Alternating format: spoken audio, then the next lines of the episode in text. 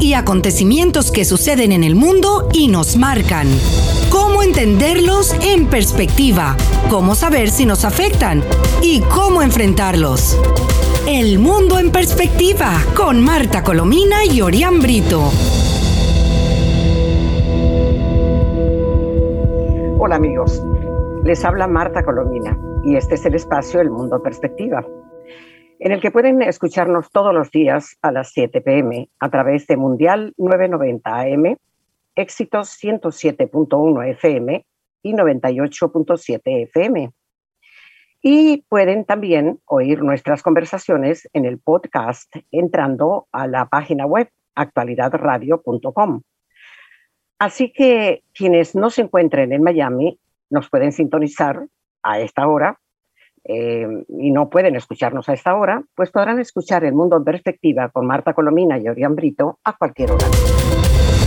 Sintonizas El Mundo en Perspectiva con Marta Colomina y Orián Brito. Y vamos a saludar a nuestro compañero de todos los días, Orián. Hola, Orián. Hola, profesora. Un saludo para usted y para toda la audiencia. Mira, tenemos días terribles, ¿no? La verdad es que... Información aterradora de lo que vive en Venezuela. Y, si bien es cierto que eh, queremos hablar del mundo, eh, la atención se, concentra en, Venezuela porque la situación de Venezuela es terrible desde el punto de vista político, desde el punto de vista, pero sobre todo desde el punto de vista de la vida, de la salud de, los, de los venezolanos, con un régimen absolutamente insensible, dictatorial, que ha arruinado el, país, que ha saqueado el país y tiene el sistema de salud que era extraordinario antes de llegar esta gente al poder, lo tienen absolutamente derruido y eh, fíjense cómo será la situación, que en solo el pasado fin de semana murieron 10 entre médicos y personal de salud en Venezuela, algo verdaderamente terrible. 10 eh, profesionales de la salud fallecieron solo en este fin de semana y hoy nos da la noticia de que falleció eh, la, jefa de la sala de partos de la maternidad Concepción Palacios, donde mm, falleció por COVID-19. Es decir, ha nacido de la nueva generación de caraqueños, yo diría que muchísimos, un porcentaje muy alto, ¿no? Sí. y, a, la muerte de ella se suman otras dos enfermeras que murieron durante la madrugada. Es decir, que tan solo en la maternidad Concepción Palacios, una de las principales de la ciudad de Caracas, ya son tres, eh, profesionales de la salud fallecidos. Una, una obstetra ayer en, en Anzuategui también falleció. Así que el, el, sector salud golpeado por todas partes, porque no solo la pandemia, la falta de insumos. Que, Sí, mira, para que se hagan una idea, los que nos escuchan, los amigos que nos escuchan, eh, eh, de, sobre, sobre de cómo el COVID se ha extendido como la verdolaga, como decimos en Venezuela, por todo el país. Estas muertes corresponden a dos médicos cirujanos del estado Anzoátegui, dos enfermeras del estado Aragua, dos médicos cirujanos y una enfermera del distrito capital, es decir, de Caracas, un médico cirujano de Bolívar, un médico cirujano de Guárico y un odontólogo de Miranda. Fíjense que Médicos Unidos de Venezuela, que es una organización que vela por los médicos en vista de que, de que el régimen, por, supuesto, no lo hace, eh, eh, reporta que de los 1.502 fallecidos por coronavirus, eh, el 25% corresponden al personal de la salud. Es el porcentaje más alto del mundo. Es decir, de cada cuatro muertes, una es un médico. Sí o es un personal de salud, o es una enfermera, o es, en, síntesis, un personal sanitario. Algo, eh, eh, eh, algo verdaderamente terrible, ¿no? Y que, que, recae la responsabilidad sobre el régimen de Nicolás Maduro, porque en el caso de los hospitales públicos, desde el comienzo de la pandemia se ha denunciado que no los dotan de lo necesario. Además de la falta de dotación, que es muy grave para enfrentar este tipo de casos, los hospitales, como lo hemos denunciado en este espacio, imagínense que el 70%, por ejemplo, no tiene agua no tiene cloro, no tiene, no tiene nada para mantener la higiene vital en estos casos.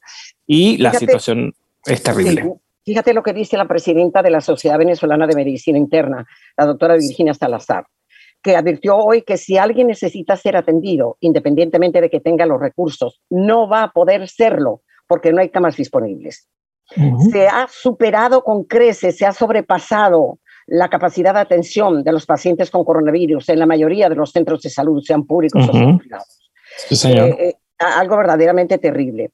Y eh, la, la, la, pobre mujer, la pobre profesional, está diciendo eh, que, que, cuando los, los, pacientes dicen, ay, ustedes son unos héroes, refiriéndose al personal de salud, dice que los verdaderos héroes usan tapabocas porque ya se asombra y critica que observa cada rato eh, manifestaciones, eh, gente en, los, en, los, mercados y el gobierno como si la cosa no fuera con él.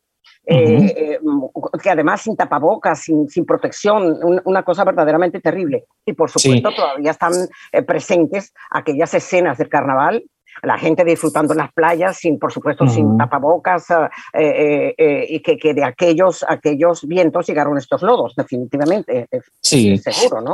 Me sumo a su comentario del llamado del presidente de la propia Federación Médica Venezolana, Douglas Leonatera, que le ha pedido al régimen tomar medidas coherentes eh, en, lugar de, en lugar de echarle la culpa a otros países por la situación que, que, pasa en Venezuela. Y como usted lo dice, y además fíjense que la realidad del, del, del, venezolano común es tan compleja respecto al coronavirus que mucha gente no puede ni comprar un tapaboca. Porque, porque, por, porque por ejemplo, los viejitos no pueden comprar un tapaboca. Eh, eh, es una situación que se, hace, se agudiza culpa de esa ineficiencia y una pena porque los recursos en primera instancia, la Organización Mundial Panamericana de la Salud entregó pruebas, eh, ciertos equipos para, para manejar la pandemia ah. y no lo hicieron. Bueno, lo saqueó Maduro. Los Maduro, los tomó exactamente. para sí, no los aplicó donde los tenía que aplicar y se sospecha que puedan haber estado estar en Cuba ahora o en cualquier otro lugar de los panas de él, ¿no? Fíjate lo que dice la doctora Salazar, ¿no? Dice, para que un hospital pueda tener 900 camas en general eh, y que digan, sí, es que hay 900 camas, pero no, solo disponen de 60 o 70 para la atención de pacientes con coronavirus, eh, como pasa en el hospital universitario. Y dijo que es importante que la dotación de insumos sea continua, porque es que les entregan unos poquitos insumos al pobre personal sanitario y al día siguiente ya no tienen nada y en consecuencia la oleada de gente que les llega con COVID es impresionante. Y ahora, como muy bien decíamos al principio, no tienen dónde colocarlos, no tienen, por eso es que la gente prefiere... No hay. Voy a decir una cosa terrible, prefiere quedarse en su casa muriendo en su casa, ¿no? Algo, algo espantoso. Porque sienten que ir a un hospital es la sentencia de muerte. muerte. Y entonces... fíjate lo que dice la doctora, el personal de salud para dar una idea de, lo carentes que están, de lo más necesario, ¿no? Debe contar y no cuenta con tapabocas, guantes y batas de manera regular. Es muy importante evitar el contagio, afirmó la, doctora Salazar. Y, cita que en, los lugares más, más ah, llenos de, COVID, con, una extensión peligrosísima, son el Distrito Capital, es decir, la ciudad de Caracas, Miranda, el estado Miranda y el estado Zulia. Advirtió y, fíjate, eh, fíjate el problema de las vacunas que lo, recordamos todos los días. Advirtió que las pocas vacunas que han llegado a Venezuela, unas 600.000, solo alcanzan escasamente para inmunizar al 1% de la población. Claro. En el caso de los médicos, dice que la situación es muy delicada, porque el proceso de vacunación empezó con un poquito un número que se pueden contar con, con, los dedos de las manos del personal sanitario en algunos hospitales, pero fue muy, pero que muy incompleta. La, la, eh, no solamente el número de vacunas fue insuficiente, sino que lamentablemente se vacunó a otros grupos de la población sin aún haber cumplido con la, la, vacunación del personal sanitario. En otras palabras, vacunaron a los militares, vacunaron a, los colectivos mm, criminales de Maduro. a María Isabel. A María Isabel, la, la esposa mm, de, Chávez. que no es ni enfermera ni es lo que es, es chavista. Este, y eh, mm, en síntesis, eh, que... Lo, lo, que revela esto es que no solo no tiene ni plan de acción ni plan de vacunación. Ninguno de los dos. Sí, sí, sí. Bueno, fíjese, fíjese que ahora quieren intentar con una vacuna cubana. No, pero espera, Espera, es que ya están intentando, no con la vacuna, sino sometiendo a los venezolanos como, con con de para probar una vacuna que no ha sido ni siquiera vista por la Organización Mundial de la Salud. Sí, gravísimo. Tiene un nombre, tiene un nombre así como, ¿cómo es? Abdala, Abdala. Abdala. Abdala. con ese nombre. Ay, Dios mío. ¿Usted se pondría esa vacuna? No, yo no, proveniendo de Cuba no, y eso que eh, tenía fama en un principio de tener una salud magnífica, pero yo creo que formaba buena parte de la propaganda del régimen. Sin duda, sí, sí, son perfectos para eso. Sí, sí, sí.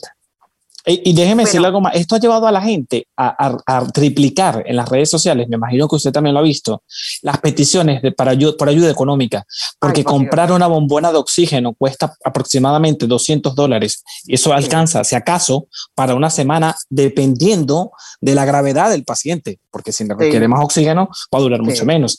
Entonces, la, la emergencia y la necesidad se ha acrecentado a niveles insospechados. Pero espera, y las primeras vacunas que, que van a llegar, que van a ser de AstraZeneca, eh, anunció la Organización Panamericana de la Salud, llegarán si acaso en dos meses. Es decir, imagínate en plena, en plena extensión de la pandemia. Y eh, la Sociedad Venezolana de Medicina Interna exigió al régimen que sea transparente en la vacunación contra el coronavirus y que deje de, de, de, esos abusos que se ven, de que sea el presidente y su, y su, y su mujer exponiéndose a poner la vacuna sin, sin, sin, estar expuestos al contacto del, del, COVID como lo están los médicos y lo están los enfermeros. Fíjate que respecto a lo que usted dice de la Organización Panamericana de la Salud y la vacuna de AstraZeneca, ellos además hicieron un llamado porque hay que mejorar, lo dijeron, la capacidad de refrigeración que en Venezuela es nula.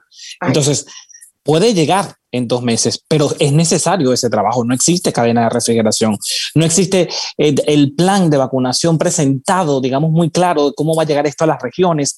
Eh, todo esto es necesario antes de que llegue la vacuna y el tiempo corre. Y, yo, y a cada rato unos apagones de luz tremendos. Sí, sí. que no tienen una nevera estándar, en una nevera común.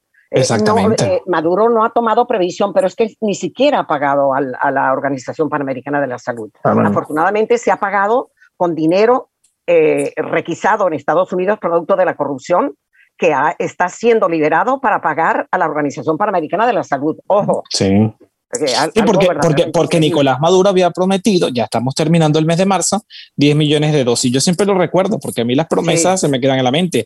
Ya estamos en el primer trimestre del año, ya termina marzo y no llegó ni siquiera no, Y no van a llegar porque, no. van a llegar porque resulta que hay, hay problemas también de producción de la vacuna rusa que por cierto la vacuna rusa aparentemente es muy segura, eh, independientemente de que no nos guste Putin, hay que decirlo lo, que científicamente es correcto, sí, claro. pero, pero eh, eh, es terrible porque no, no, ya no pueden, están atendiendo la demanda interna.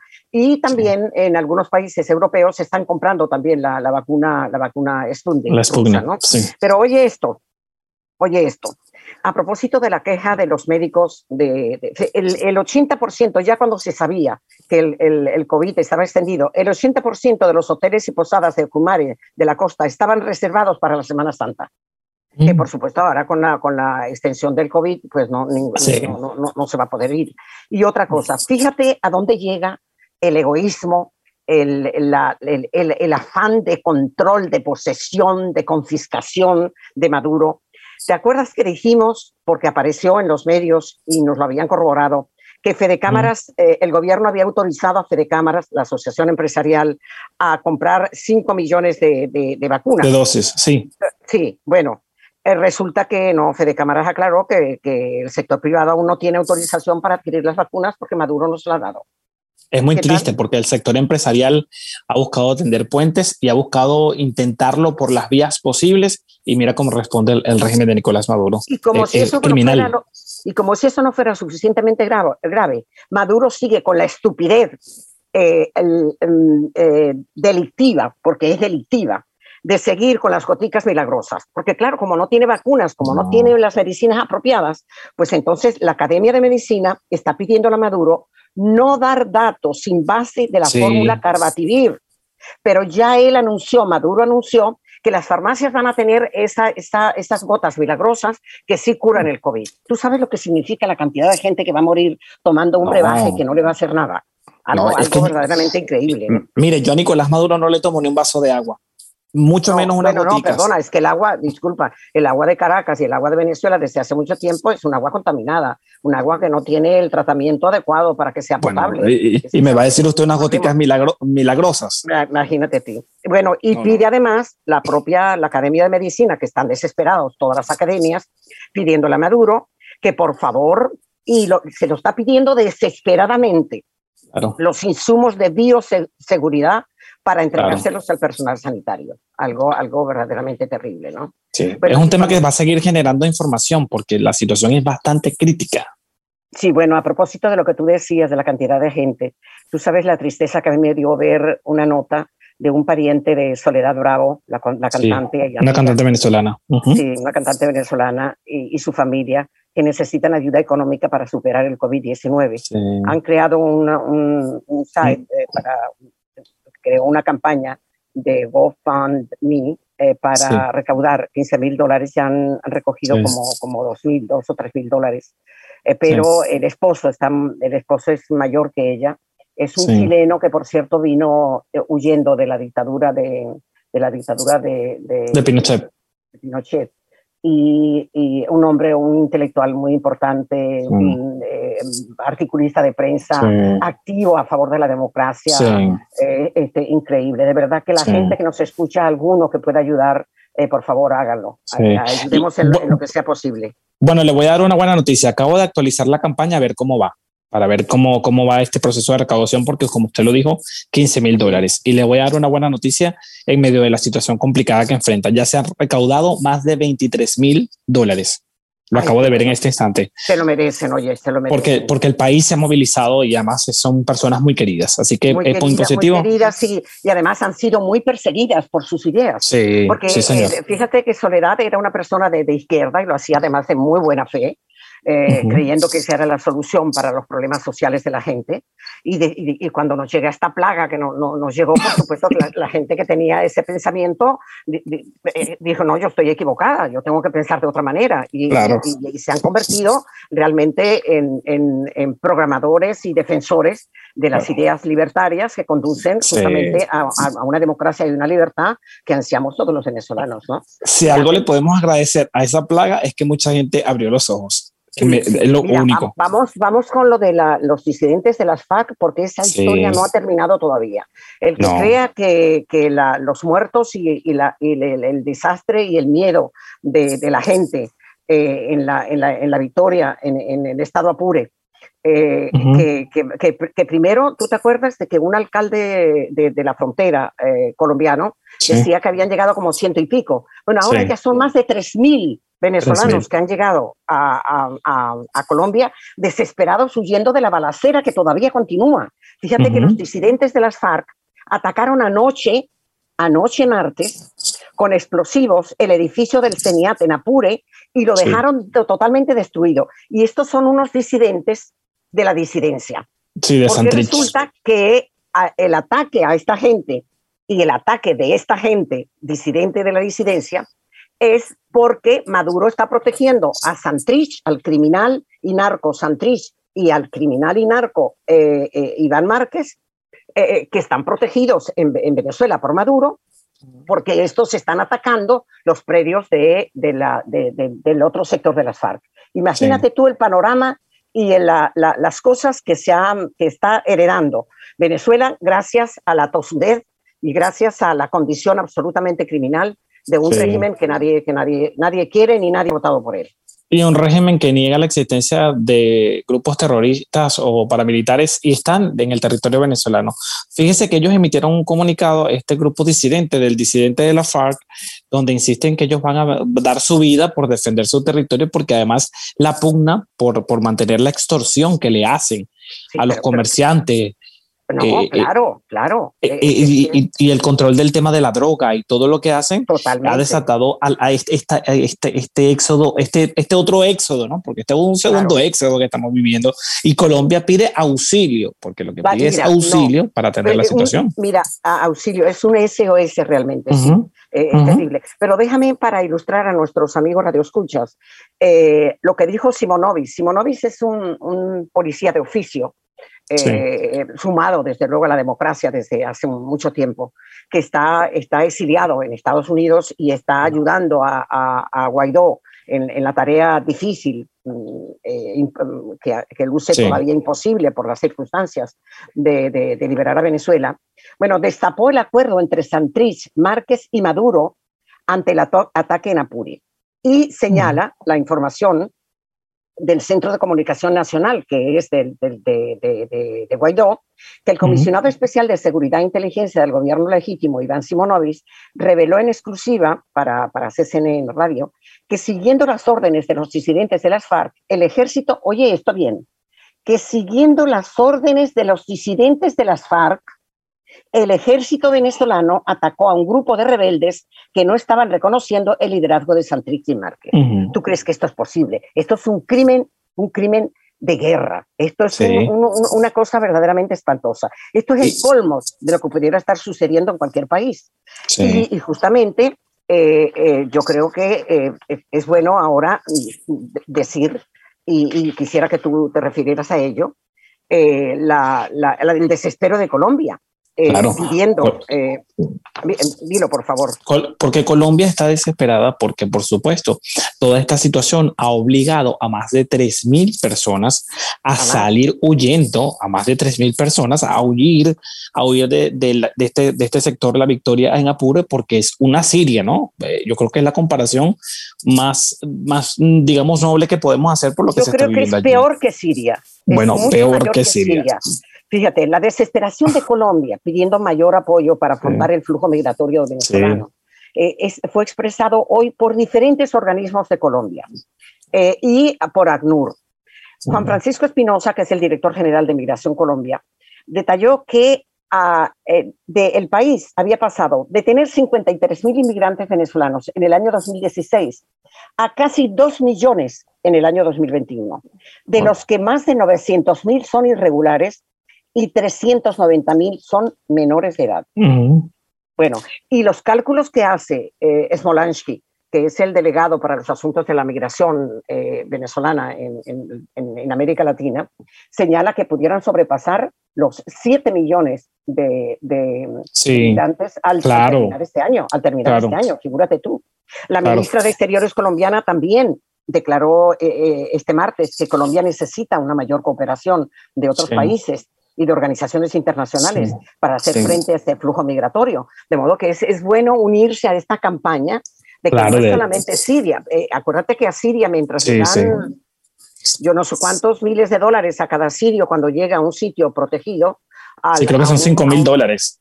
Eh, cinco, bueno, 5 mil dólares a un venezolano no, no, llega ni a 200 dólares. Sí, y, es terrible. llega totalmente desprotegido, ¿no? Así que... Mire, profesora, quiero hacer un paréntesis porque ha llegado una información de último minuto que va en relación a lo que usted decía de la vacuna de AstraZeneca. Usted recuerda que ya fue aprobada por la Organización Panamericana. Bueno, el régimen de Maduro acaba de decir ahorita, su canciller, ellos no van a aceptar esa vacuna mientras esa vacuna. Ellos, va, ellos tienen, ellos dicen que ellos deben, ellos lo que deben escoger cuál vacuna es la que se va a aplicar. Usted puede creer esto. Sin pagarla. No, no, pero es que además, ah. déjame decirte, el problema es que ha habido quejas en, varios, en varios países, sobre todo europeos, de que ha habido ah, ah, trombos, trombosis eh, en algunos pacientes que han sido vacunados con la vacuna de AstraZeneca. Pero la Organización Mundial de la Salud las organizaciones regionales y de cada uno de los países. Yo oí la intervención en, el caso, en el caso español de, los médicos más reputados y señala que es una, una, una mm, vacuna absolutamente segura.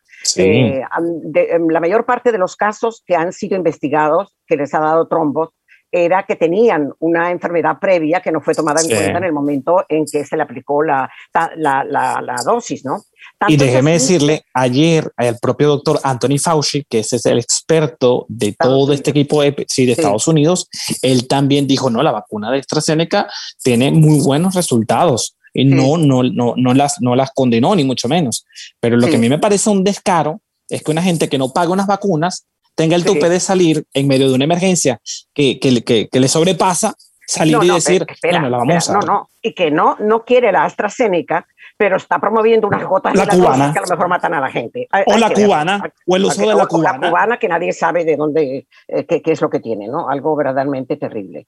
Eh, eh, Mire, quedan, cinco, quedan cinco minutos, pero todavía quedamos tiempo para nuestros temas. Eh, si tiene otro que tocar, porque fíjese que, que no quería eh, despedir hoy sin el tema de la frontera. Usted tiene un testimonio increíble de la situación que se está viendo aquí en Estados Unidos con el éxodo de migrantes centroamericanos. No sé si quiere eh, brevemente la, la, historia de la joven hondureña, ¿no?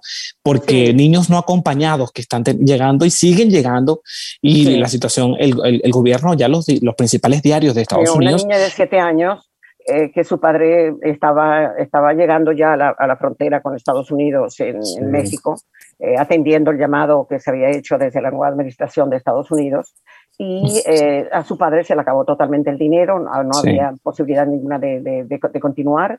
Y entonces un, joven que le acompañaba, que se hacen amigos durante ese trayecto tan doloroso, le pidió que, que custodiara a la niña. Pero en algún momento del tránsito, eh, que, hay una aglomeración pues muy grande, o la niña se extravió o el joven quizá pensó que era una responsabilidad muy grave para él. El caso es que la niña se quedó solita. Y eh, en la, descripción se encontró con una, una periodista eh, que la, protegió y la descripción que da la periodista es a mí, te digo que mm, mm, no, no, puede, no, eh, pero la situación. Con, con, los animalitos dibujados en un abriguito que no era suficiente para el frío tremendo de la frontera. Eh, es una situación bastante dramática. Ya delegados de Estados Unidos están reunidos hoy en México con representantes también de Guatemala porque la administración Biden tiene en este momento, a 100 días de cumplirse de llegar al poder, este gran reto y esta situación de es un crisis. Reto, una cosa muy importante, terrible, terrible, porque es que hay casos de, en, el que el sentido humanitario se exacerba de tal manera que uno no, lo que hace es romper a llorar, ¿no? Así, vamos a estar muy pendientes. Dos minutos. Una cosa, mira, que sí, pero que no, no, no nos olvidemos de que la ONU por fin retomó el programa monetario para enfrentar el hambre en Venezuela, que lo había suspendido, porque Maduro, que es un, un, un ser diabólico, eh, lo había comenzó a perseguir, recuerda, a las ONG que se encargaban de, de, el programa. Entonces, ante esa desesperación, ¿te acuerdas tú el caso de, de los miembros, de, cinco miembros de la ONG Azul Positivo en, en, Zulia, que estaban en Maracaibo, que estaban haciendo una labor enorme? Bueno, pues por fin la ONU retomó el programa monetario y eh, de la FAO eh, que, que, es la, la organización de la, de la agricultura para la salud y la, la, agricultura, para el hambre, en, realmente, en este caso. Y entonces ya están aplicando a través de organización de la propia FAO y a través de las ONG, están aplicando de nuevo este programa eh, con mujeres agricultoras, con personas con discapacidad, y empezaron en el estado Lara. Y aparentemente se va a extender a toda, a toda Venezuela, lo cual es, es importante. ¿no? La otra cosa muy rápido, porque, porque es que lo, lo teníamos aquí. La, ¿Te acuerdas que reseñamos la explosión de un gasoducto sí, sí. impactó en las operaciones de crudo y petroquímicos en Venezuela. Bueno, sí. y, que, y que el señor Tarek el era, era, un acto terrorista. Bueno, pues resulta que eso eh, no solamente no fue un acto terrorista, sino que eh, sí, ciertamente, por falta de mantenimiento, eh, esa explosión fue una explosión de un gasoducto que está impactando en las operaciones de crudo y petroquímicos en Venezuela. El, productor de metanol, dirigido por la Mitsubishi, y, y, otro supermetanol dirigido por la empresa petrolera italiana Eni, sí. y el productor de fertilizantes Fertinitro, pues son algunas de las empresas que han sido afectadas y que han paralizado su producción porque hace mucho, mucho tiempo que la producción está debilitada simplemente porque Maduro nunca ha pagado su parte en, en, la, en la, asociación que tiene con las transnacionales a las que he citado. Perfecto, por también la falta de inversión. Así que ya es tiempo de despedirnos. Así es, bueno, y no, agradeciéndoles y, y, y pidiendo disculpas porque nos dedicamos todo el tiempo a Venezuela con ese desespero de un país que fue rico en, su tiempo, que tiene gente tan brillante en su seno y en este momento tan desesperada y tan hambrienta, y, que con, unos militares absolutamente insensibles, vendidos a un régimen absolutamente corrupto, eh, vicioso, eh, y que mantiene a la población en en la situación en que no alcanzamos siquiera en un pequeño porcentaje a describir su horror. Gracias por la atención y hasta el próximo día. Hechos y acontecimientos que suceden en el mundo y nos marcan. ¿Cómo entenderlos en perspectiva? ¿Cómo saber si nos afectan? ¿Y cómo enfrentarlos? El mundo en perspectiva con Marta Colomina y Orián Brito.